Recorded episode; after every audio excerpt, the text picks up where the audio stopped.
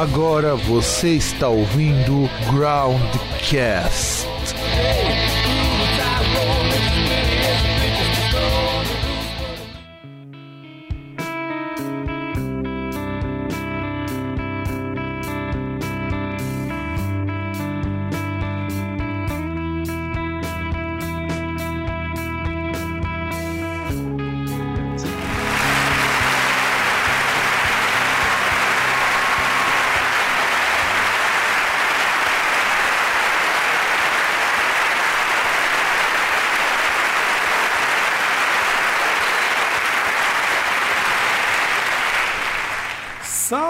Saudações, ouvintes e ouvintas e ouvintes antas e qualquer coisa do tipo que a gente puder elencar. Estamos com mais um programa Groundcast e diretamente aqui de São Paulo. São Paulo não, né? Santo André, torrando de calor. Eu sou o Fábio e do outro lado na linha, lá na Lapa, aquele que viu o sol surgir no universo, o senhor César. Olá. Pô, César, você tá cada vez mais coxo. Estava melhorando, pensei que você ia dar olás mais significativos. O que, que tá acontecendo? Tá meio triste? Ah, cara, sei lá, não vejo a necessidade. Bom, e você viu a. Assim, lógico que quando o ouvinte ouvir este programa já vai ter passado faz um tempinho, mas você viu aquela treta do Anselmo, cara? Do Fio Anselmo? Isso. Vi. É, vi algumas coisas, né? Cara, eu não sei se é o que me, que me impressiona é o fato pessoal nunca ter reparado isso, ou ter gente aproveitando dessa situação pra se promover. Eu não sei o que é pior aí. Ah, cara, eu já conheci mina que paga pau pro Anselmo e acha ele bonitinho, então. Ah, cara, até o Merlin Manson paga pau pra ele, meu. O Merlin Manson Falando que ele tem uma piroca grande. Marilyn Manson não merece nem citação, não merece moral, sinceramente. Até o Tom Araya ficou impressionado com o tamanho da jeba dele. Isso foi o Anselmo que disse uma vez. É, não sei, né? É meio estranho isso, porque como a cena metal e os fãs podem ser tão reatos, se esses caras aí ficam um ficam numa fig festa goia aí, um mostrando a piroca pros outros. Ah, não, isso é verdade, isso é bem complicado mesmo. Então, produção, vamos pra notícia, pra gente poder falar de outras coisas que eu acho que vai ser, vão ser tão ou mais interessantes. É, então, vira a vinhetinha aí, porque a gente vai começar a falar de uma notícia que é muito interessante, diga-se de passagem. Então, manda bala!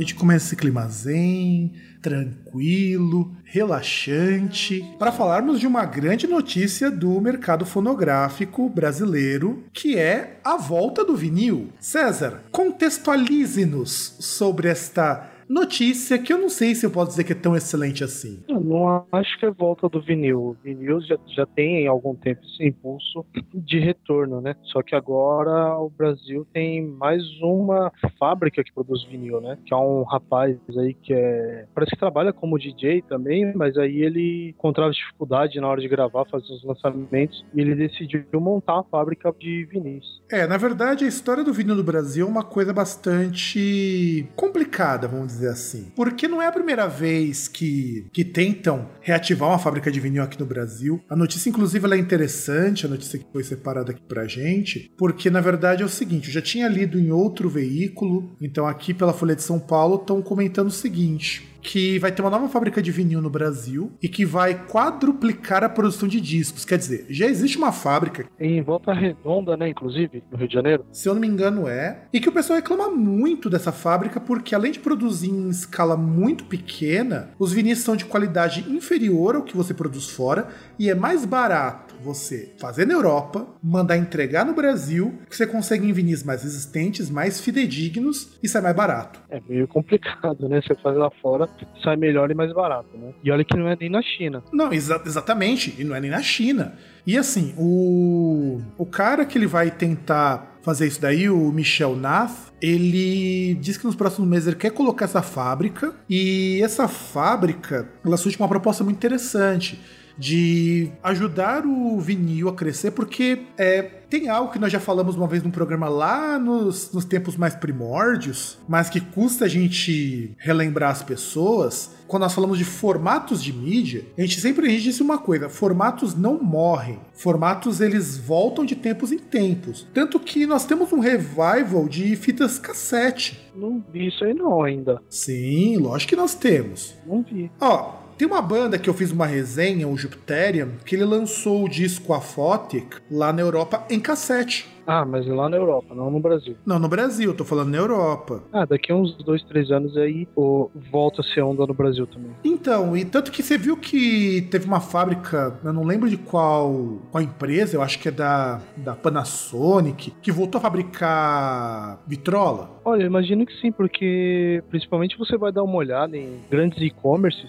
você vê que você tem comércio de vitrolas e tal, uma ideia um pouco diferente do que uma vitrola normal, né? Tanto que você tem vários tipos de mídia, você consegue às vezes passar o, o arquivo lá, você consegue tocar o disco e, em vinil e passar para MP3, só espetando um pendrive, mas você vê que não tem nenhum aparelho de marca conhecida. Então é uma coisa para apostar, né? Até porque o valor desses aparelhos, sim, eu, eu não sei muito de valor internacional, mas no Brasil, em média, aí você compra um aparelho desses aí novo com uns 300 reais pra cima. É, eu acho que até um preço bacana. Eu eu lembro uma época num amigo nosso, o Valtinhos, ele comprava muito vinil. E pelo fato de ele comprar muito vinil, ele conhecia, inclusive, os, as pessoas que vendiam e tudo mais. Ele fala que, cara, vinil, tocador de vinil bom, ele é relativamente barato. É claro, você vai ter modelos custando, sei lá, dois mil, três mil, que possuem características bastante interessantes, assim como você tem produtores de CD de 3 mil, 4 mil reais. Mas você tem também o fato de que o, o vinil aqui, o tocador ele é muito barato, e você tem esses tocadores com saída digital agora para caixa de som novo, que é muito legal. É, eu não acho lá muito barato. Eu acho que barato só se você pegar aqueles aparelhos sobreviventes aí de segunda, terceira mão. Agora, esses novos eu não acho barato. Cara, 300 conto por um aparelho tá muito em conta. Ah, mas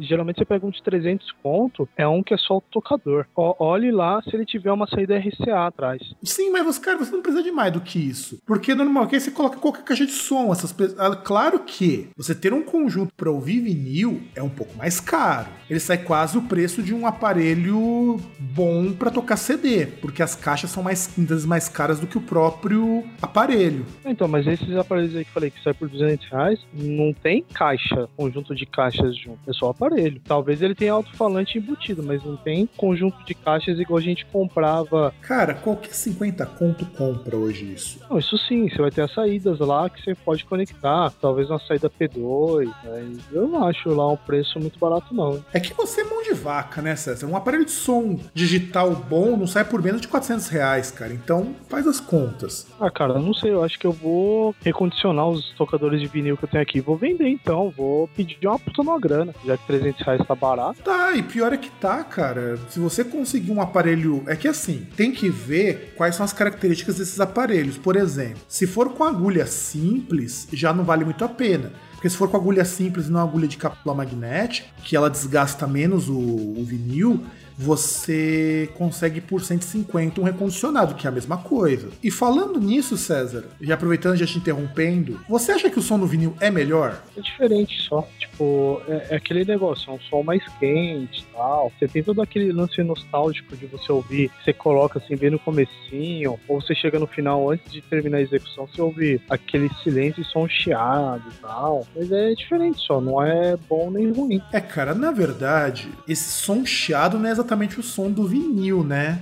do som da gravação. Esse som chiado é a estática da agulha. E se você usa uma boa agulha. Justamente, é, é esse que é o lance, que é por conta do formato, é um formato de vinil. Você coloca aquele comecinho, aí você vai lá, você ouve aquele barulhinho da agulha lá quando você coloca tal, aí vem aquele chiado e depois começa a música em né? É, na verdade, eu até lembro que a gente discutiu isso uma vez, eu até já trouxe um artigo. Não existem diferenças técnicas em termos de som de vinil e o som digital. Em certos pontos, o som digital é até melhor porque ele é mais fiel do que o som analógico. A única coisa que o som analógico tem de diferente é que ele é mais quente por causa da saturação. E sim, agora eu entendo como que a saturação funciona Então tem coisas que só é possível quando você tem um som saturado. Então, para graves e para alguns tipos de distorção, ele se sai melhor. Aliás, bom, eu acho que talvez é. está certo. Talvez seja barato um aparelho a 300 reais. Porque agora eu tava lembrando que recebo aqueles e-mails de marketing, essas coisas, né? Aí eu recebi um e-mail de uma certa loja de e-commerce, não vou falar o nome, se bem que se eu falasse o nome eu não estaria fazendo propaganda positiva, seria negativa, né? Que eu achei interessante que assim, eu vi dois discos que eles estavam vendendo em vinil. O Nevermind do Nirvana e o caramba, Dark Side of the Moon. Adivinha por quanto? Olha, que essa é a questão que eu queria também levantar. Eu vou chutar uns 150 pau cada. 300. Cacetada? Trezentinhos? Trezentinho. É, é, é, aí que entra isso que eu espero que a fábrica de vinil do cara consiga reverter. Vinil é um formato barato fora do Brasil. Você tem uma ideia, cara? Você compra vinil por 7 euros. 7. Vinil de 180 gramas, com encarte, bonito. Mais carinho sai 12 euros. O euro a quase 5 reais, cara. Se os caras cobrassem 100 reais no vinil, tava, já tava de bom tamanho superfaturado. Por, por isso que eu acho que assim, sei lá, se, a, quem tá ouvindo aí quer entrar na onda do vinil, acha legal, vai ser, cara. Não vai comprar disco de vinil novo aí, fabricado novo, que, meu, é idiotice. E aí, só pra traçar um paralelo e tal, você me lembrou a, uma piada de um seriado, aquele Everybody Hates Chris, que ele tentou ser DJ, e aí ele chegou e foi comprar lá os equipamentos e tal. Aí ele não chegou no acordo no preço. Ele falou, pô, cara, mas você tá, tá muito caro. Se você me cobrar isso no equipamento, eu não vou ter dinheiro pra comprar os discos. E ele até fala, ah, então você pode fazer o seguinte, você pode comprar, pegar a sua grana, comprar em discos e ficar rodando ele no dedo. Basicamente é isso nessa comparação de preços. O preço de um aparelho é o preço que você compra um vinil. Ah, não, isso é, sem contar o seguinte, uma coisa que me incomoda bastante é que aqui no Brasil agora, pelo menos no nosso atual momento, o vinil, ele é uma coisa muito restrita, ele é uma coisa muito pra para quem trabalha na área ou para fã curtir o formato. Pessoal que acha por alguma razão esotérica que o vinil é melhor que o CD, ou melhor que o MP3, ou melhor que o FLAC, ou melhor que o WAV, enfim. Eu não acho que é muito restrito, não, porque assim, uh, você vai ter um monte de vinis por aí que às vezes as pessoas se desfizeram por N motivos. Então, assim, em grandes cidades você consegue achar pelo menos um sebo e com vinis vendendo. Tipo, é, esse mês aí, durante algum tempo eu tava trabalhando, fazendo trabalho externo, e eu passei lá num passeio assim em frente ao sebo da ali na, na região do Mandaqui, de Santana, e já assim na cara, tava lá dentro do carro, né? E aí já vi assim na cara assim no sebo lá da rua o Fireball do Deep Purple. Então assim, você consegue achar muita coisa de qualidade em sebo. Ah, cara, mas é que tá, aí vai entrar o problema que é o seguinte, as pessoas que compram vinil, elas não querem só esses vinis antigos. Tem muita banda lançando vinil hoje. Por exemplo, o Alcest lançou em vinil transparente. Inclusive o Vitor tem esse vinil. E ele não pagou 300 conto pra esse vinil vir da Europa nem fudendo, ele pagou bem menos que isso. É, é, aquele negócio, né? Talvez você queira, até por conta do lançamento de bandas novas, ou às vezes banda que tá relançando o trabalho em forma especial, como o Metallica fez com seus discos da fase heróica, né? Que ele relançou, tipo, pegou os discos, tipo, o disco completou 25, 30 anos, aí os caras lançaram uma edição especial. Fizeram isso com o Kill Em All, fizeram isso com o Ride Lightning, fizeram isso acho que com Master também. Aí tudo bem, mas de resto, por exemplo, você consegue achar aí da década de 90 aqueles graphic discs lá do, do Iron Maiden, por exemplo. Tinha um cara que fazia colegial comigo lá, que acho que em 98, que meu, o cara chegou um dia mó alegre assim falou: Porra, completei a discografia do Iron Maiden. Eu falei: Ah, legal, né? Do que? De CD? Falou: Não, tudo em graphic disc. O cara comprando Picture deve ser um cara muito bom, porque Picture Disc é super caro. Até lá fora, Picture Disc é muito caro. Porque normalmente são impressos 100, 200, 300 exemplares de um picture, porque é para fã mesmo. E até acho que ok, o cara paga mais caro, por uma edição diferente do disco. Então, mas o pior é o seguinte, isso aí foi na década de 90, não é agora. Então você imagina, por mais que tenha sido caro, até por conta de, daquela questão que real a gente ainda tava naquele esquema de um para um, o cara pode ter pagado, pode ter pago caro, mas não tão caro quanto 300 reais, o equivalente a 300 reais numa porra do disco do Nirvana. Ah não, com certeza, isso eu concordo contigo, isso eu concordo plenamente contigo. E é por isso que eu acho que vindo no Brasil ele só vai emplacar quando a gente conseguir um preço para vinis novos mais em conta. Porque 300 conto no vinil, cara, não rola. Só produzindo, né? Porque até igual a gente não comentou muito na notícia, mas o rapaz ali que montou a fábrica, ele falou que de início a fábrica ela ia publicar os trabalhos dele e trabalhos de alguns artistas conhecidos, né? Ainda não ia fazer uma escala assim para vários artistas. Quem quiser vem encomenda, né? Ainda ia ser um negócio meio restrito. Bom, então já que nós já falamos de vinil, Vamos pro próximo para começar o programa, então falar dos discos de 96, discos que fazem este ano 20 anos de existência. Então, produção, gira a vinhetinha para a gente poder começar este programa. Hoje em dia o que nos preocupa aqui é a saúde de Joey Ramone, seu vocalista. Desde agosto foi pro hospital, tava mal mesmo, chegou aí pra UTI, quase morreu.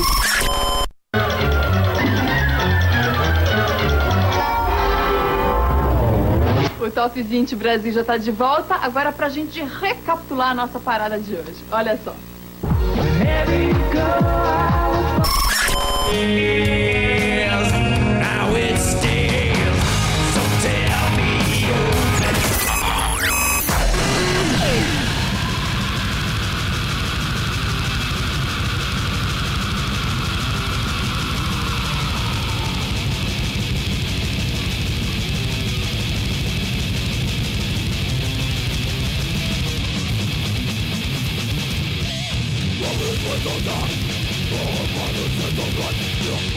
Já começamos o programa na brutalidade. Nós vamos falar então de discos que fazem 20 anos. Essa aqui é a parte 1, porque tem disco pra caracoles para nós falarmos. Nós teremos então, porventura, a parte 2 e, quiçá, a parte 3 se for necessário. Esses, esses discos aí são aqueles famigerados que lembram que agora pegar pessoal de 96 pode que tá de boa, né?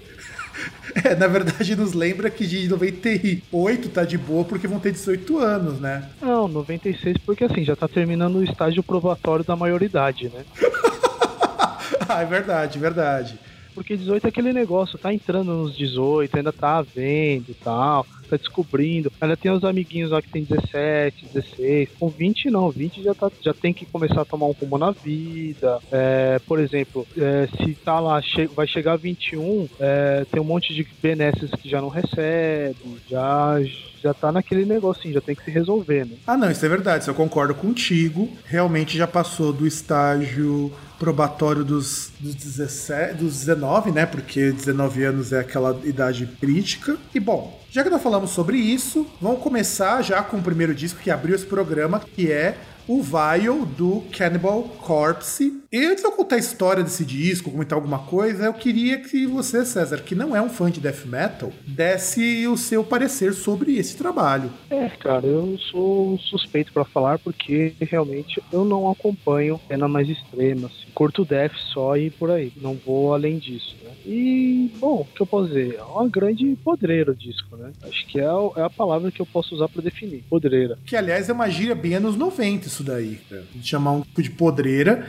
Eu lembro a primeira vez que eu ouvi Cannibal Corpse, era uma época que eu não gostava de death metal nem a pau, e eu achava essa música de Vor by Vermin uma grande bosta. E hoje eu acho uma das coisas mais criativas do mundo, porque é uma coisa tão simples, tão, tão porradaria, e ao mesmo tempo uma coisa tão bem tocada que eu acho foda, cara. Não, e, e, pior que você pega até nos títulos das músicas, cara, é um, um capítulo à parte, né? É, não, eu, eu, eu particularmente gosto muito, eu, eu inclusive eu comecei a gostar do Cannibal Corpse porque quem acompanha, quem conhece Cannibal Corpse sabe que os caras são de fazer zoeira com tudo e com todos. Então, por exemplo, o disco abre com Devour by Vermin, depois tem Mummified in Barbed Wire, Perverse Suffering, Disfigured, Bloodlands, Puncture Wound Massacre, Relentless Beating, Absolute Hatred, Eaten from Inside, Orgasm Through Torture e Monolith. Ou seja, boa parte dessas músicas são com títulos escatológicos com um alto teor de humor negro. É a capa também, né?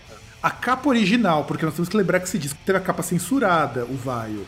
Que a capa original é um cadáver sem as pernas abertas saindo um monte de verme. Não, sem as pernas. Sem as pernas você não dá uma, uma noção. Sem as pernas vão pensar que é aquele Tenente Dan lá do Forrest Gump, caramba. O cara tá, sem, tá sendo quadril pra baixo. É, quiçá, da barriga ali, ó, tipo, a pouco assim, só não corta o intestino, a parte do intestino, assim, tipo. Mas dali pra baixo, não tem nada. E esse disco é o quinto disco de estúdio do Cannibal Corpse, lançado pela grande gravadora Metal Blade Records, e era para se chamar Created to Kill, essa, esse disco. E é o primeiro disco com o vocalista atual deles, o Chris ba quer, quer dizer, foi gravado com Chris Barnes, o primeiro vocalista, só que ele foi demitido da banda e aí foi é, trazido o George Corpse Grinder lá do Monstrosity que ele regravou todos os vocais e eles lançaram o disco. Certo, né? É, fizeram uma coisa que o, acho que o pessoal do Sepultura devia ter pensado quando gravou Against, que é não, não só jogar os vocais em cima dos do Max, mas dar uma remodelada no disco também, que eu acho Against, por exemplo, do, que foi gravado na mesma, assim, na mesma vibe de sai vocalista, sai um vocalista entra outro. No caso do Cannibal Corpse deu muito mais certo do que no Against do Sepultura, que foi lançado pós saída do Max, sendo que o disco já estava pronto. E tem uma característica importante desse disco também, que a gente não citar antes de partir para o nosso próximo trabalho, que ele é o primeiro disco de death metal a aparecer no top 200 da Billboard na e na posição 151. Então veja, é, o quão importante que esse trabalho do, do Cannibal Corpse é, porque a Billboard é conhecida como um veículo que só trabalha com música mainstream. De repente você tem um trabalho como esse do Cannibal Corpse é uma coisa bastante diferente, por assim dizer. Ah, mas é bom, né, cara? Não dá pro cara ter só o mainstream, né? Tem uma hora que tem um, tem um movimento mercadológico que o cara não pode ignorar, né? Não mesmo. E vamos agora partir pro segundo disco. O segundo disco que a gente pegou, que também faz 20 anos hoje, nesse ano de 2016, que é o Storm Blast, da banda norueguesa de symphonic black metal, Dimo Borgir, ou Primo Borges, ou Dimo Burger, e demais piadas estilo praça que você possa fazer com o nome dos caras. Inclusive foi lançado dia 25 de janeiro de 96 pela Cacophonous Records e depois lançado, relançado em 2001 pela Century Media com uma remasterização tal, que o pessoal acabou não gostando muito. Teve uns probleminhas aí que o pessoal colocou, achei que ficou meio limpo. Você também, que eu sei que não curte muito essa praia do, do black metal do mal, porque é muito true para um homem de sei lá quantos séculos de idade. O que, que você acha do Stormblast? Ah, cara, os ouvintes aí, fãs do, da banda, vão, vão me xingar, mas eu não achei nada demais. Então, o pessoal, ele. Na época que foi lançado esse disco, o pessoal também não falou muito bem, não, cara. Falou que ele é um disco muito longo, muito melancólico, muito devagar e tem muito sintetizador no meio das músicas. É essa o que a crítica fala desse disco. Fala que as músicas são compridas demais, é tudo muito muito enfeitadinho, por assim dizer. Quase um Dream Theater, sem punheta. Ah, cara, eu não sei, meu, porque o Dimo Borger tem músicos acho que até tão bons quanto o Dream Theater, pelo menos hoje. O Storm Blast não é o meu álbum favorito. Aliás, os álbuns em norueguês do Dimo Borgir, eu até escuto, mas eu vou ser bem franco com vocês, ouvintes. Eu acho os álbuns noruegueses do Dimo Borgir muito ruins. Atraindo movimento, hein? Porque olha só, nessa mesma época você tinha o Emperor, também não era lá uma banda muito boa na época. Embora o Emperor, assim, eles eram uma banda boa com uma produção de merda. Esse que é o problema do Emperor. E no caso do Jim Borgir, não, era uma banda que não estava muito amadurecida e eles seguiam muito aquela coisa de, de um black metal meio cru, meio mal feito, sabe? E de verdade eu não acho isso legal. Eu acho assim meio bobo até. Tocou aí, hein? Pois é, a gente tem que deixar o telefone, assim, tá no horário do meu telefone não, não tocar, eu tenho que ligar, não é nada demais aqui. E assim, desse disco tem uma polêmica também. Tem um, uma polêmica e uma coisa que precisa ser comentada. Vou falar a primeira coisa e depois da polêmica. A introdução que a Goods for Tapelse ele é um trecho de uma sinfonia do Dvorak, que é chamada Opus 95 para o Novo Mundo. E aí tem uma música, eu não sei se é assim que se pronuncia, porque eu não conheço a fonética do norueguês, que é o Zorgenskammer. Ele é uma versão plagiada de uma música de um jogo chamado Agony, feita pelo por um, pelo por um tecladista que aqui não fala, mas fala que ele é do do jogo Agony. E como resultado, quando eles refizeram o Storm Blast em 2011, 2001, ou a versão remasterizada, ela foi trocada pelo por uma outra forma, quer dizer, foi tirada fora e a música e a introdução de Al Lizerzutet Ren foi também modificada porque falaram que ela era um plágio da música Sacred Hour do Magnum. Caramba, quanto rolo. Pois é, e assim, isso só veio à tona, acredito eu, porque o Dimmu Borgir, depois que lançou o disco Puritanical Euphoric Misanthropia, começou a ganhar uma projeçãozinha na Europa, depois que lançou esse disco. É, o Dimmu Borgir também começou a ganhar uma projeção depois de lançar que para mim assim que para mim é um disco meio bosta meio chatinho que é o Death Cut Armageddon. Então, tudo que você podia ter de plágio, essas coisas, foi aparecendo. Aliás, coincidentemente ou não, quando eles fizeram esse relançamento, o processo do Dimmu Borgir veio em 2001 com o lançamento do Puritanical Fork Misantropia, que é um disco que todo mundo fala que é o supra-sumo do Dimmu Borgir, mas eu prefiro muito mais o disco de 97, o Enthroned Darkness Triumphant, que talvez no ano que vem a gente comente quando falarmos dos discos de 97. Ô, louco, mas a gente vai falar dos discos de todos os anos? Hum, Não, a gente não vai falar todos os anos. A gente vai fazer coisas que tem um bom tempo, que dê pra gente discutir popularidade, esse tipo de coisa. Talvez a gente poderia falar dos discos de 87. Ah, mas isso tá na pauta já. Isso nós já temos uma pauta. Ou, ou dos discos de 57. Cara, eu adoraria, se eu conhecesse mais de- da música dessa época, eu adoraria que a gente pudesse falar sobre isso, mas como nós não vamos falar. Ou, ou da, ou da música, das, das músicas de 1917. Então, você sabe que o Victor sugeriu isso uma vez pra gente, de fazer coisa desse tipo. Mas vamos, então, começar falar de um outro álbum que, que é dessa época, que é o Load, do Metallica, que nós já comentamos no programa sobre o Master of Puppets. Nós comentamos os discos. Não eram discos subestimados, era uma outra coisa. Mas tinha a ver também. Sim, nós falamos discos subestimados, alguma coisa do Load. Subestimados? Falamos, falamos sim. Falamos nos discos subestimados. Porque eu falo, gente- na verdade, a gente falou assim, não discos subestimados, a gente falou aqueles discos que não tiveram uma boa recepção na época, tipo o Endorama do, do Slayer, não, do Creator. Creator. A gente mencionou o Load, que eu até falei. Falou do Nevermore. Isso, isso, isso. O Load, pra mim, é um baita de um disco, cara. Eu curto pra caralho o Load. Mesmo o pessoal falando muito mal do Load, eu gosto do disco. Eu acho que tem músicas muito boas. O disco tem quatro singles, cara. Quantos discos você conhece de metal conseguem emplacar quatro singles, cara? É, mas não era bem um disco de metal, né? É, ele é um disco de metal, mas ele é um disco, assim, não é de thrash metal mais. Ah, eu acho que não é um disco nem, nem de metal, cara. Porque tem que lembrar que já tava naquela vibe do, do Metallica depois do, do disco auto-intitulado, que eles já tinham concorrido ao Grammy de. Então, até tem um negócio interessante que eles concorreram ao Grammy com uma música do Injustice for All, se não me engano foi com o One, e a edição do Injustice for All depois do Grammy, ela tinha uma indicação na capa dizendo dos perdedores do Grammy, do Grammy Awards, porque o Metallica não ganhou o Grammy. Depois ele chegou a ganhar, aí se não me engano até no, no disco Metallica mesmo eles conseguiram ganhar, mas eles já vinham no processo de é, aliviar um pouco o som, né, de tirar peso. Então não chamaria nem de disco de metal o, Load. Pra mim é tipo um disco de hard rock. Então, é que na verdade não dá pra chamar disco de hard rock, porque ele é um pouco mais pesado do que do hard rock farofa do Guns N' Roses na época, vamos dizer assim. Ah, cara, mas não é questão de comparar com Guns N' Roses, é questão que ele tá mais pra hard rock, que também não dá pra separar com Poison, essas coisas. Porque pra mim, para mim esse disco, ele tá mais voltado pro lado do metal e do rock alternativo até do que do próprio hard rock, porque esse é o disco que ele começa a ter influências de outros gêneros musicais.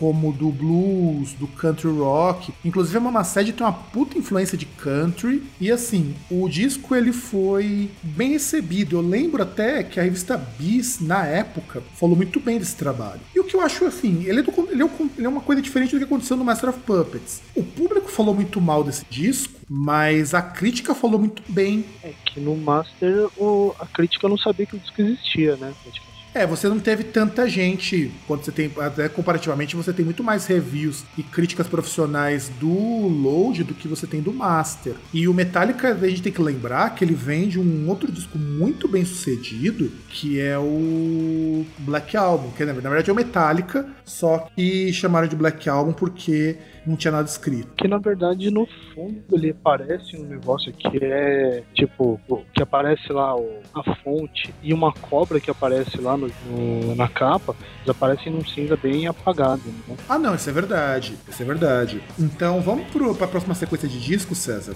Bora. Então, produção, vira a vinhetinha pra gente poder começar a falar de mais discos de no 1996, que para mim foi um ano muito legal para música. Eu acho que para muita gente da nossa cidade foi um período bem legal. Então pode virar a vinheta, produção. Hoje em dia o que nos preocupa aqui é a saúde de Joey Ramone, seu vocalista.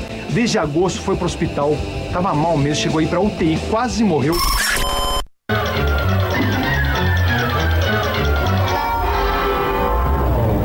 O Top 20 Brasil já tá de volta. Agora pra gente recapitular a nossa parada de hoje. Olha só.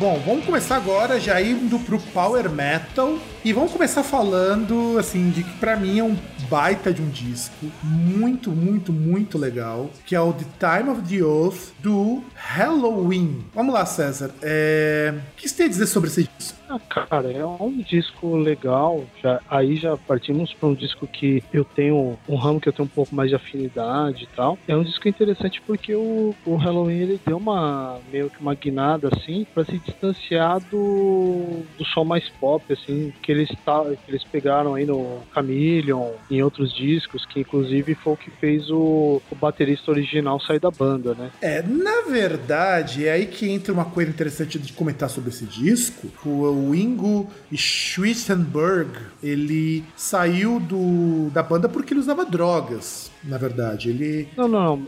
Diga assim, o, o motivo porque ele estava insatisfeito, entendeu? Porque ele saiu para a entrada do Uli Kush, se não me engano era o Uli Kush que estava na bateria nessa época, só para só para confirmar aqui. E antes eles lançaram em 94, que é o primeiro disco Andy Darius, o Master of the Rings, que é um disco muito bom, eu gosto bastante. Inclusive, eu acho que ele é musicalmente ele é até melhor do que o Time of the Oath, embora a produção do Time of the Oath seja muito boa. E assim, esse disco ele foi lançado em 96 e ele foi gravado em homenagem ao esse baterista que o César falou, que em 95 cometeu suicídio, porque parece que ele sofreu de esquizofrenia, alguma coisa do tipo. É que inclusive se matou no metrô. É, exatamente, exatamente. Foi assim, o, foi um choque pra banda. É, eu lembro que quando eu li um artigo na época que comentava sobre esse disco, falava que o, o Halloween teve uns problemas meio sérios com o direito autoral, parece que a os familiares do, do Ingo estavam reclamando que o Halloween não pagava os royalties para ele, por isso que o cara afundou ainda mais na depressão, alguma coisa do tipo assim. E olha que apesar disso, acho que foi o segundo ou terceiro disco que eles já tinham gravado depois que ele tinha saído, né? Uh, sim, parece, porque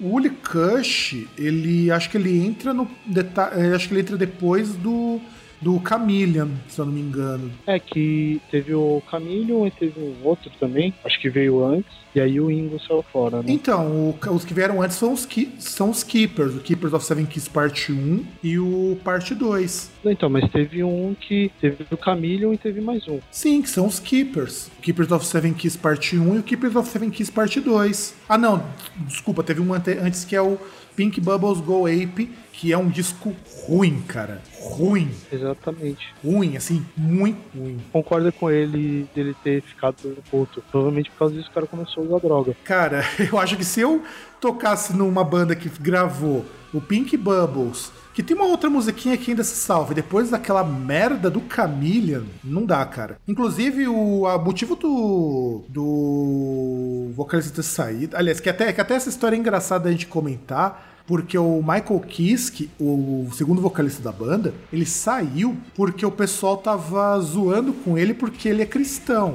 Assim, um cristão fervoroso mesmo. O Vaikat também é, mas o Vaikat gostava de fazer bullying com ele. É lógico, tem que entrar na zoeira, né? Exatamente. E aí ele começou a se cansar porque ele achava que o povo do metal era muito preconceituoso. Tanto que ele ficou anos sem gravar nada com alguém de metal. Ele só voltou quando o Tobias Summit chamou para gravar o Avantasia e aí ele começou a ver que fazer metal dava dinheiro, o pessoal curtia ele pra caramba. E ele começou a gravar outras coisas. Participou de um projeto muito legal até. E além desses projetos super legais que ele gravou, ele até fez uma pontinha no Rock in Rio cantando I Want Out com o senhor Thiago Bianchi do Noturnal. É, inclusive, até depois que ele saiu aí nesse ato, que ele não se envolvia com metal, ele caiu de boca também né, no metal, falou um monte de coisa, né? Como geralmente acontece com músicos que saem do metal e vão tocar outros estilos, né? Ah, não, sim, sim, sim, sim, isso é verdade. E, mas vamos falar um pouquinho mais do Time of the Oath, antes da gente partir pro nosso próximo disco. Bom, o Time of the Oath, ele é um disco conceitual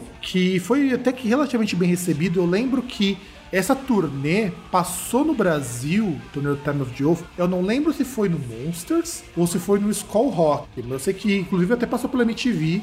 Um desses dois eventos que trouxe a turnê do Time of the Oath pro Brasil. E foi uma turnê foda, foi um festival cheio, o pessoal tava querendo muito ver o, o Halloween. Então, assim, eu acho que essa fase do Andy Darius, que, que, vai, que começou no Master of the Rings e vai até o Dark Ride, são os melhores discos gravados pelo Halloween de todos os tempos até melhor que os Keepers, porque o Rabbits Don't Come Easy, o Keepers of Seven Keys, The Legacy, o Gambling with the Devil, Seven Sinners, The Trade of Hell e o My God Given Right, esses discos são todos discos muito chatos. É, a melhor coisa que eles lançaram depois, aí nessa época mais ou menos, foi aquele Unarmed, que eles regravaram músicas do. Aliás, meio sacana até, né? Porque os caras regravam músicas da banda, então, sei lá, aí, tipo, a ideia foi boa, teve músicas assim que ficaram ótimas, mas teve umas também que ficaram intragáveis. E partindo para o nosso próximo disco, esse que é um disco que eu tenho um carinho muito grande, que é o Holy Land do Angra. Não, esse aí merece respeito, sem piada com o Angra. Esse merece. Olha,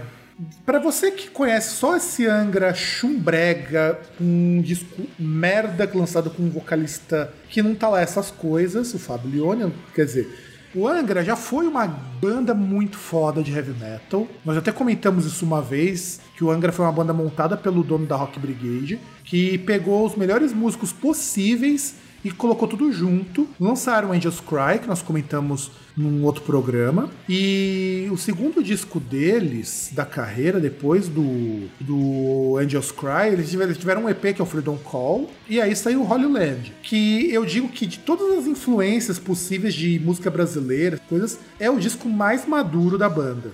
Assim, mil vezes melhor que o Angels Cry, mil vezes melhor que qualquer outra coisa que eles lançaram depois, embora o meu álbum favorito ainda seja o Lisbon, eu acho o Lisbon um disco muito mais interessante, mesmo não sendo o melhor dele.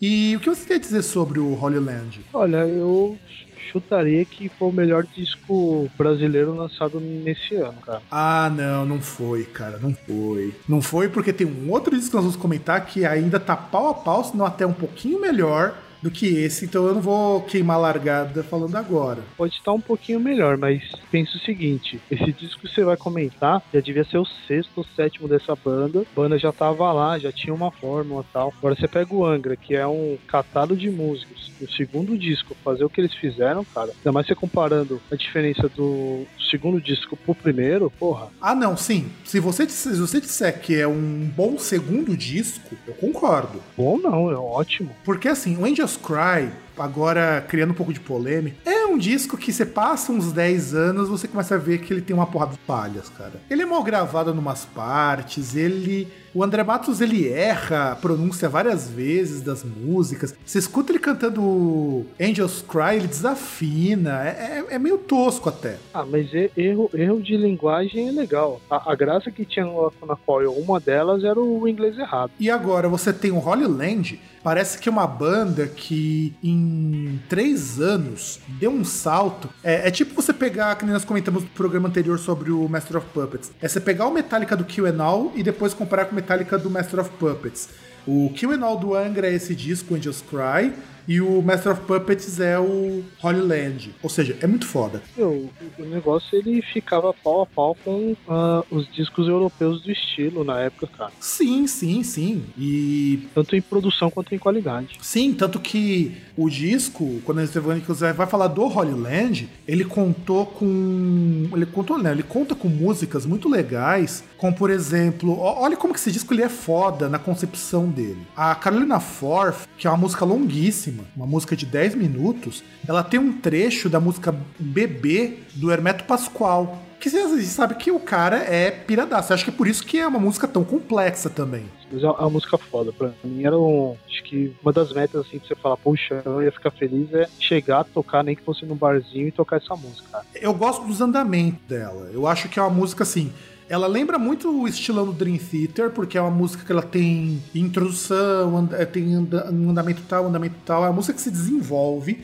É uma coisa que você não tinha na Angels Cry. Angels Cry é uma música longa, só que você percebe que ela é meio desconexa nos pontos. Ah, cara, e ainda tem aquele lance da, daqueles batuques, tá ligado? Um bagulho meio, meio holodon, tá ligado? Ah, não, sim, a bateria de forró. Mas isso daí é tira do Hermeto Pascoal, isso aí. Isso é influência do Hermeto Pascoal que é um baita de um músico, cara. É fantástico como músico e como influência pra uma banda de metal eu acho ótima. O baterista na época, o Ricardo Confessori, ele fala que a faixa Nothing to Say, ela foi desenvolvida a partir de um groove de bateria que foi criado em 94 no sítio do Bittencourt, do Rafael Bittencourt. Outra também muito foda, cara. Ah, eu não gosto tanto da Nothing to Say, não, cara. Pra falar a verdade, eu acho que de todas as músicas que eles têm aqui, cara, é a mais chata. Não é uma música ruim, mas eu não gosto tanto dessa música, não. Não, ela, então, mas aí que tá, ela não é ruim, ela é foda. É que aquele negócio, um disco vai ter, vai ter que ter um ponto positivo, um extremo positivo e um negativo, né, cara? Então, eu particularmente gosto muito da Make Believe, embora é uma música bem melancólica cueca, bem mela cueca essa música. Eu gosto da Make Believe. Pra mim é o pior momento do disco, os piores. Ah, cara, não, mas a Make Believe é bem melhor que a Nothing to Say. Nesse sentido, eles estão bem. A música tem um desenvolvimento muito mais interessante que a Nothing to Say. Nothing to Say é uma música que, assim, não tem nada de, de diferente, sabe? Comparado com o que o Angra vinha fazendo no Angels Cry. É que eu acho que é assim. Até o disco começa igual Angels Cry, que é uma intro que é tirada de um compositor clássico, no caso aqui o Palestrina. Depois entra uma música para continuar essa intro. Eu particularmente acho, por exemplo, Silent Distance muito mais chata, nesse sentido do que a Make Believe. A Holy Land é uma puta de uma música. Carolina Forth, eu gosto muito dos andamentos e é uma das poucas músicas do Angra que ao vivo soa melhor do que no estúdio. Pena que não dá para os ouvintes conferirem, pelo menos se assinarem Spotify, porque não tem lá, né? É, essa vai ter que ser o torrentzão da vida ou você vai ter que comprar esse disco que acho que tá fora de catálogo. É assim, era um dos meus sonhos de consumo quando eu era adolescente ter esse disco do Angra porque eu tinha lido num quadrinho um trecho de uma da Make Believe que encerrava e eu acho, eu acho muito bacana isso. E já que nós estamos falando de Brasil, só pra gente poder é, encerrar este bloco, vamos falar do terceiro disco, que esse sim é superior ao do Angra. Eu vou, vou até pedir pra, pra produção providenciar para vocês poderem ouvir, que é o Roots do Sepultura. Então, produção, por favor, dá uma Toca, toca um trechinho do, de Roots, Bloody Roots, só pra, pra gente esquentar um pouco os nossos ouvintes, depois a gente comenta um pouco sobre isso.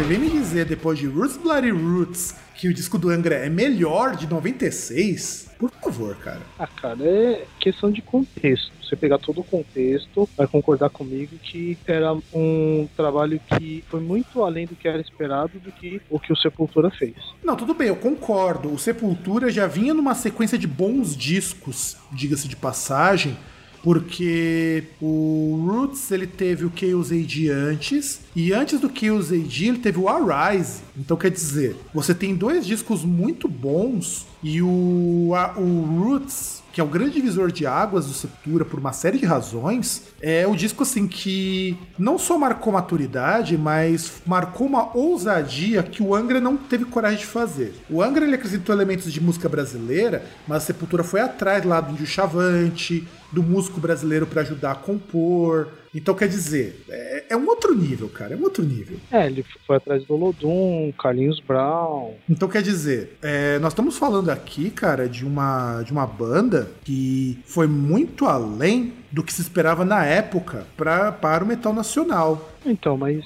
mas era esperado, porque, por exemplo, você pega no Chaos AD, é, uma das coisas que teve lá foi o. Você teve o Kaiowas, que teve a participação lá do.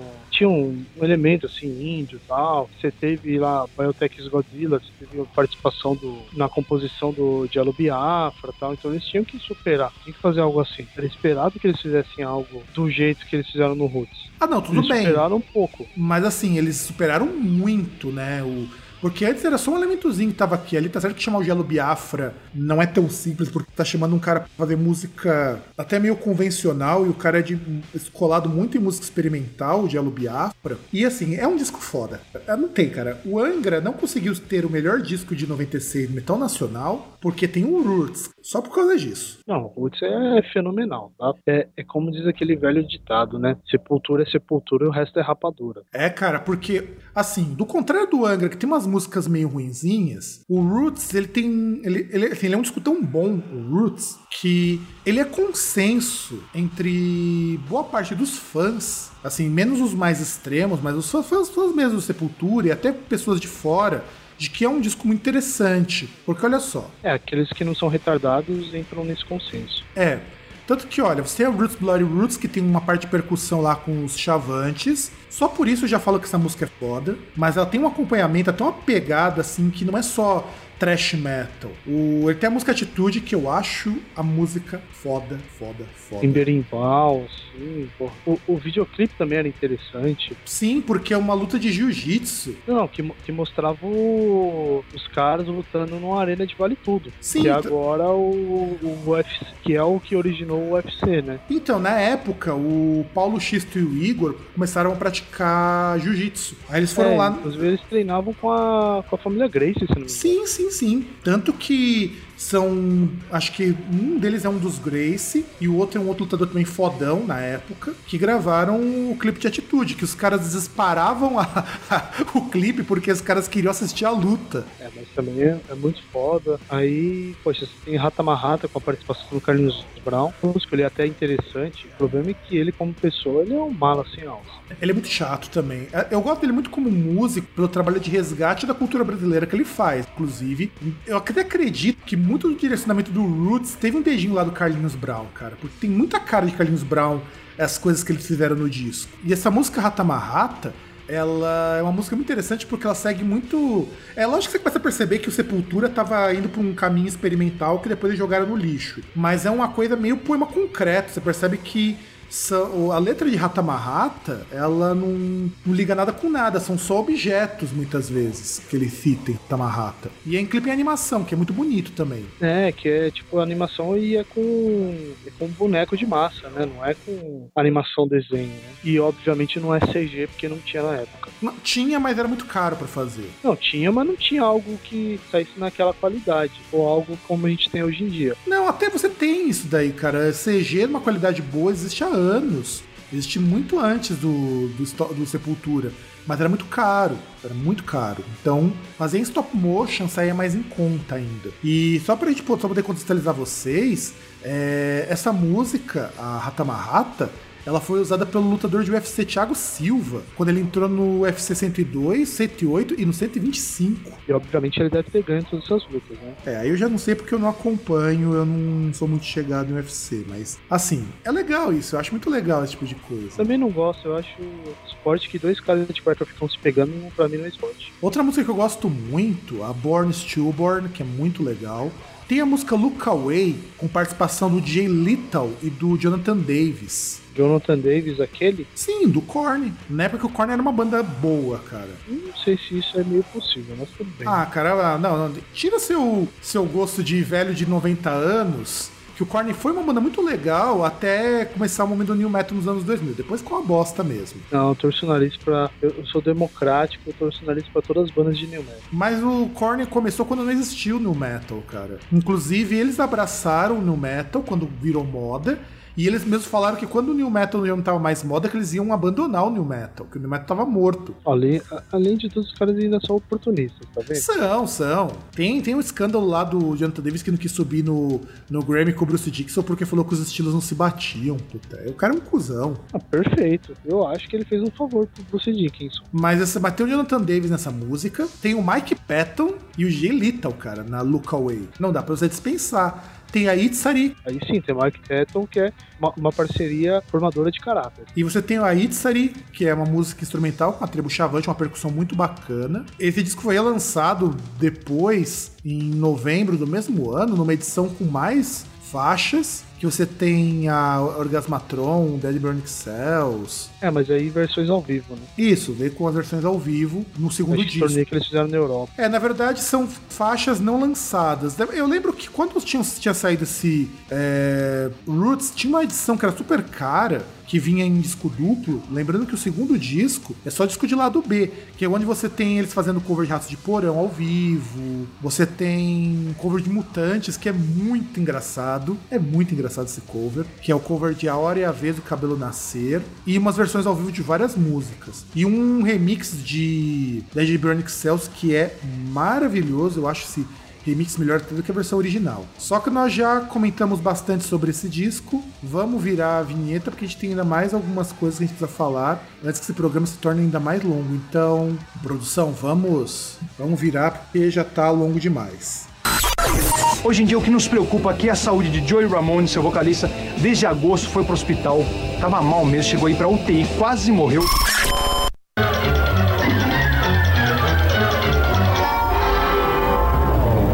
O Top 20 Brasil já tá de volta. Agora pra gente recapitular a nossa parada de hoje. Olha só.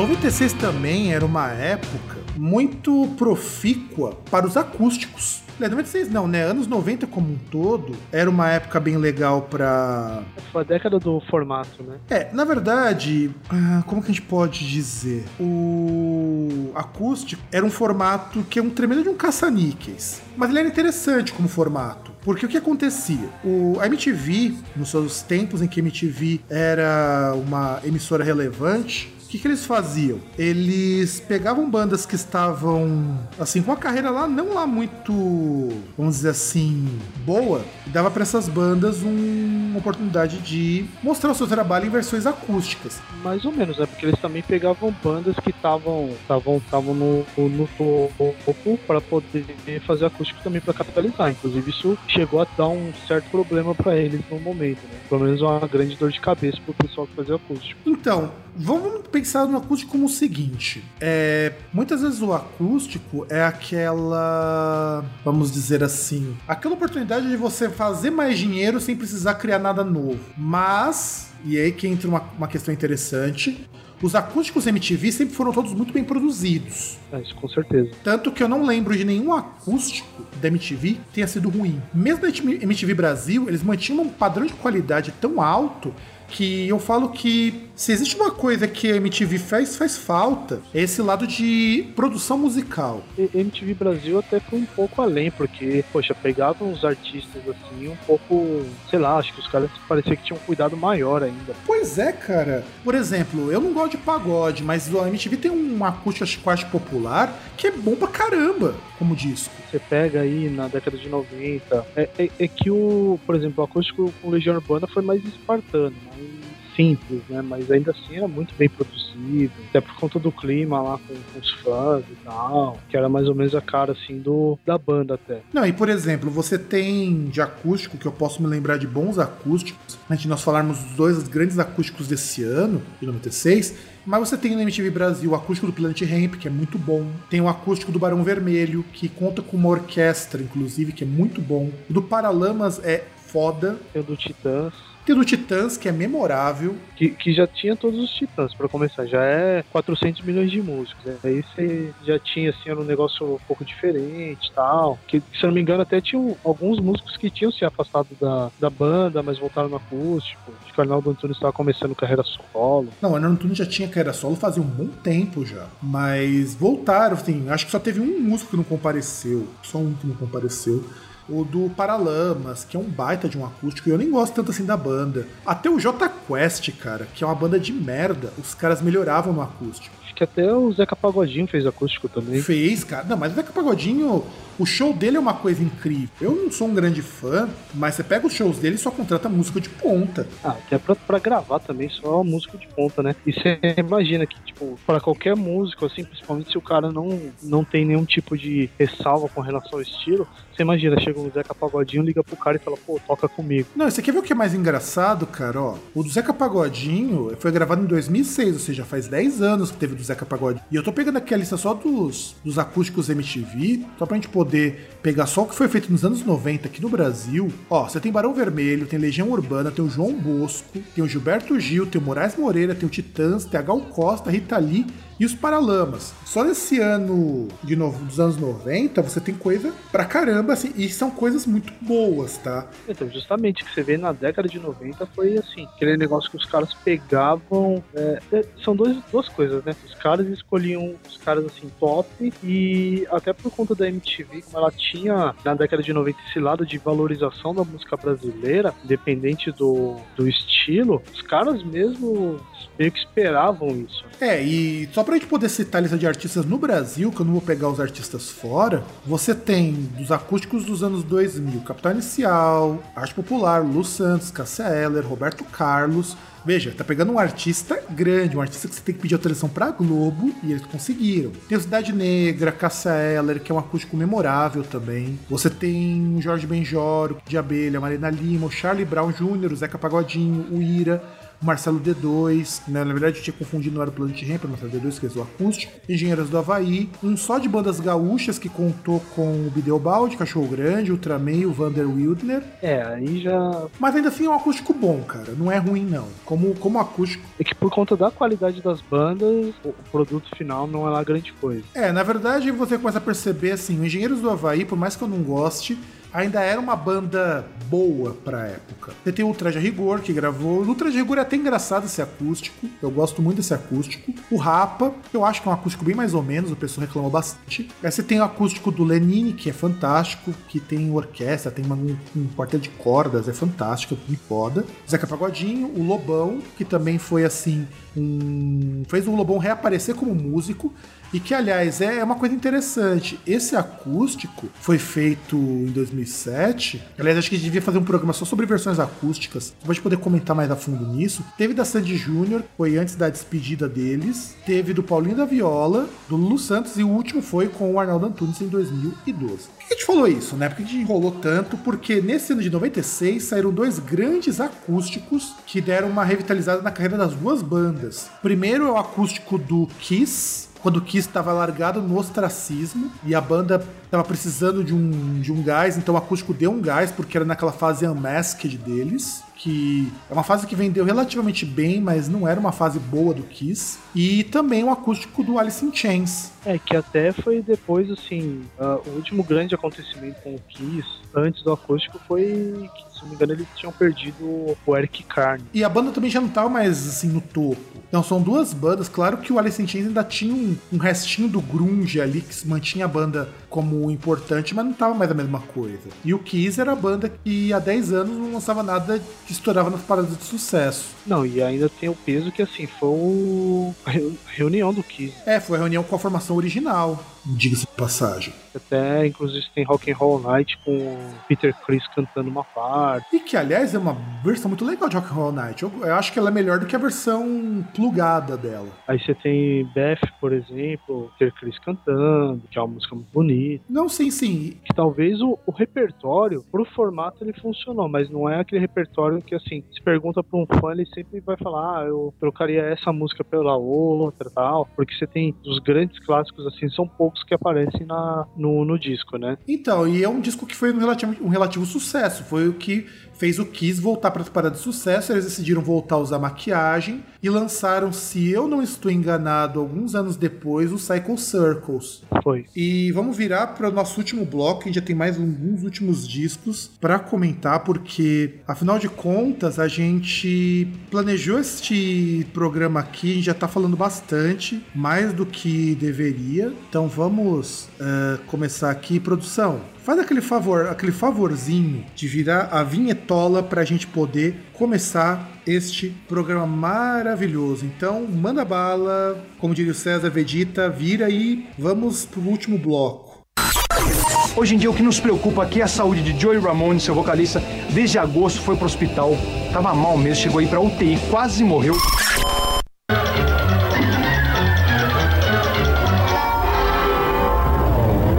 Top 20 Brasil já está de volta. Agora para a gente recapitular a nossa parada de hoje. Olha só.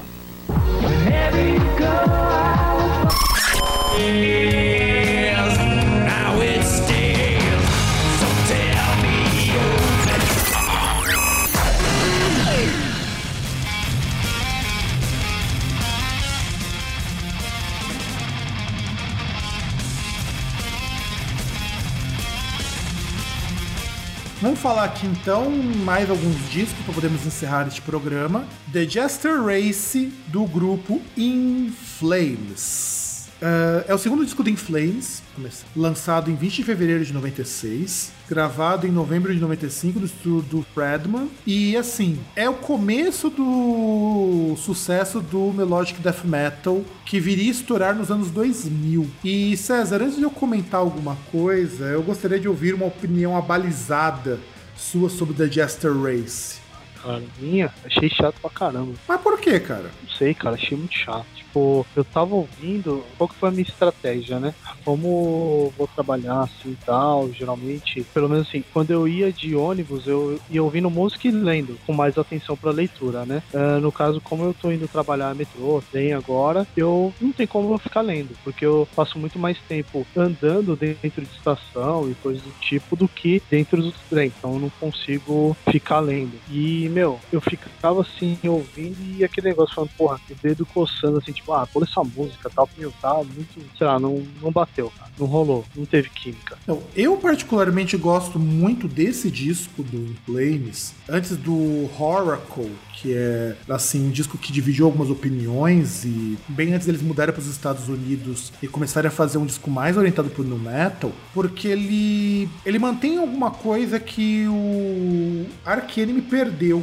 com o tempo, que foi você fazer um melodic death metal que desse para escutar. Eu particularmente gosto desse disco, eu acho esse disco fantástico mesmo eu gostando muito mais dos discos da fase new metal deles, que são até mais bem gravados. E o que eu gosto desse disco é que ele ainda é um disco que soa como death metal, não soa como uma banda de adolescente tipo Children of Bodom. Aliás, na verdade, o Children of Bodom veio a aí de carona com o que o Flames fazia, só que com uma pegada mais power metal, inclusive. E ele é dado pelo segundo Metal Rose como número 39 dos 100 maiores álbuns de metal. Olha essa coisa. Eu, em compensação, eu prefiro muito mais o estilo do Bottom. É, que o Children of Bodom é mais melodic do que death metal, por assim dizer. Inclusive, o Children of Bodom nessa época, eles estavam, se eu não me engano, no segundo disco, que é um disco bem legal também. E a gente não ia comentar sobre isso, mas eu utilizei um cheat code aqui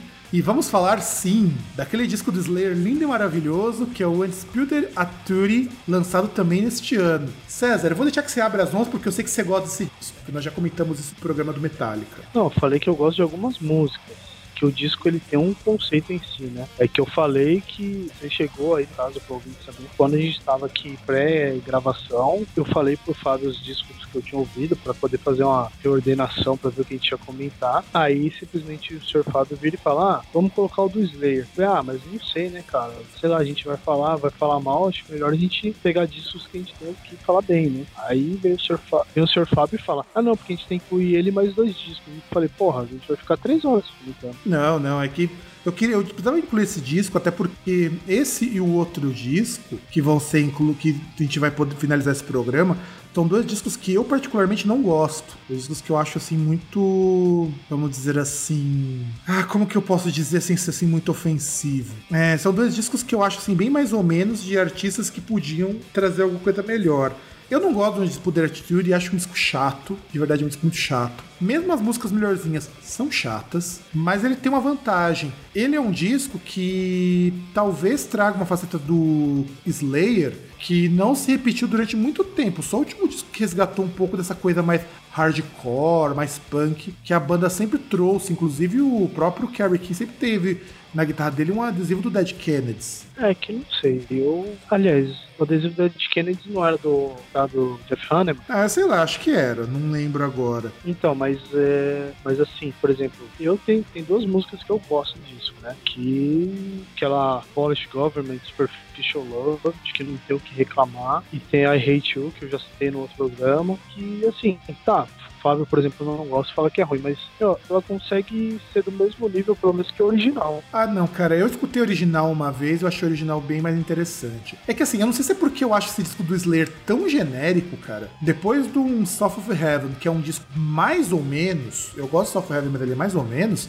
Aí eles lançam um disco de hardcore genérico, cara. Aquilo não me desceu, mano. Aquilo não me desceu. E vamos pro nosso último disco, né, César? Bora. Agora o nosso último disco, que é um disco que eu particularmente não gosto, mas assim, eu tenho alguns motivos de por que eu não gosto dele, não é porque o disco é ruim, que é o Skunk Works do Bruce Dickinson. E eu vou deixar que você faça as honras de introduzir esse disco para pro pessoal, para depois eu fazer os comentários técnicos. Mas toda hora sou eu? Sim, porque você tem que falar alguma coisa. Bom, é, Skunk Works, que a gente vai falar? Porra, Bruce Dickinson tinha saído do Iron Maiden, todo mundo imaginando assim, porra, saiu do Iron Maiden, tá fudido, vai, vai mendigar na rua, vai ter que vender o corpo aí pra sobreviver. Mas o Bruce foi lá, ele conseguiu grande repercussão com o Fausto Picasso, com acho que o Accident of Birth também veio antes.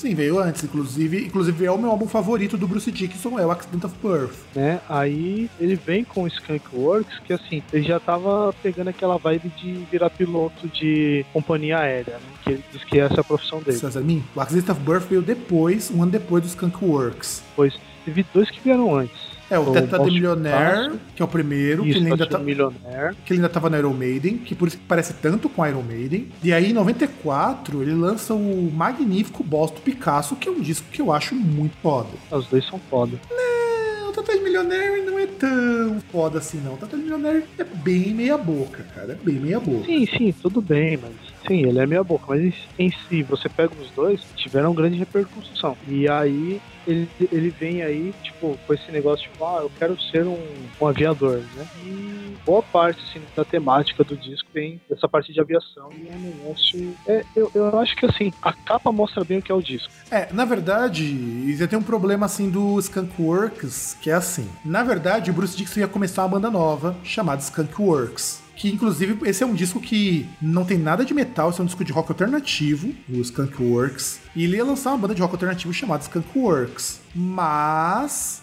que, que, que a companhia falou pro Bruce Dickinson, a companhia de gra gravadora, falou: olha, se você gravar um disco assim, a gente não lança. Simplesmente assim. A gente não lança e aí você vai ter que lançar como Bruce Dickinson. Esse era o acordo. Tanto que esse álbum, ele era uma, um disco de prog rock, então, e aí virou um disco de rock alternativo, similar, muito similar em, em comparação da época com o Soundgarden. Se você acha que o disco do Metallica não parecia metal, esse não pode nem ser chamado de metal, assim, uma distância muito maior do que o Load. O Load sim ainda é metal comparado com esse disco. Não, realmente, metal você não percebe quase nada. Ainda tem uma musiquinha ou outra que vale a pena, mas. Não, assim, o disco em si ele não é ruim. Eu gosto da Inertia, eu acho uma música muito legal a Inertia. Só que, porra, bicho, ele é um disco muito pouco inspirado. Ele é um disco que, assim, ele não tem uma pegada tão forte quando você como o Balto Picasso, que você vai escutar o disco, ele é muito legal. Ou o Accident of Birth, que é legal do começo ao fim, que também é um disco conceitual. Aliás, acho que o Bruce Dickinson lançou discos conceituais nesse, que é o Skunk Work, no Accident of Birth, e no Chemical Wedding, que é chamado de masterpiece dele. Eu gosto muito do Accidente, eu acho ele até melhor do que o Chemical Wedding, embora sim, eu digo que dos discos que o Bruce Dickinson lançou, o Skunkworks só não é pior porque tiveram dois discos depois do Accident of Birth que conseguiram ser piores do que esse. Só lembro de um, que é aquele Putz, esqueci agora o nome, caramba. Que ele... Então, é o Final Frontier, vem depois. Ah, não, mas Final Frontier é do. ah, desculpa. Não, tem o, é o Tyrant of Souls. Isso, esse mesmo. Esse só, mesmo. Que ele, só que ele lançou também, depois do Tyrant of Souls, que foi o último disco de estúdio ele ainda lançou umas compilações e tudo mais, mas enfim. Você tem o Turn of Souls em 2005, que é um disco muito merda, cara. É, assim, o Skunkworks é um disco bom, até, pela, até na crítica, você percebe que o Skunkworks atingiu posições muito maiores do que o Turn of Souls. Aliás, é engraçado que na Inglaterra o Skunkworks ficou acima do Chemical Wedding.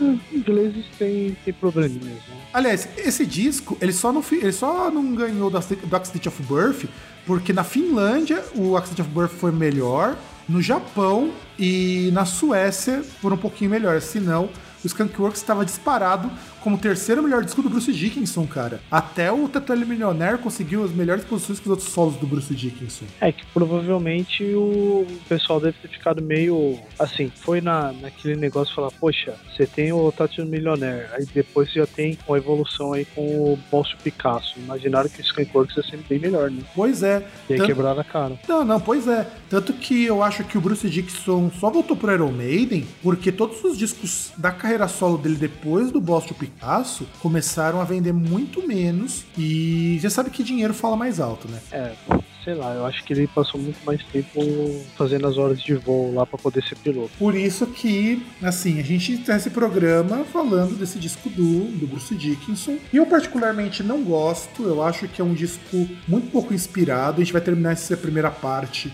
Lembrando que nós temos mais álbuns para falar, e se vocês tiverem alguma sugestão de algum disco que vocês queiram que a gente comente, a gente também pode acrescentar se for o caso. Eu só queria abrir aqui uma menção honrosa para alguns discos que provavelmente a gente não vai, vai tentar comentar na próxima parte. Você tem discos do Type Negative, do Manowar, do Apocalíptica, do Cradle of Filth e do Enigma lançados nessa época. Então, eu acho que é interessante da gente só comentar isso daqui.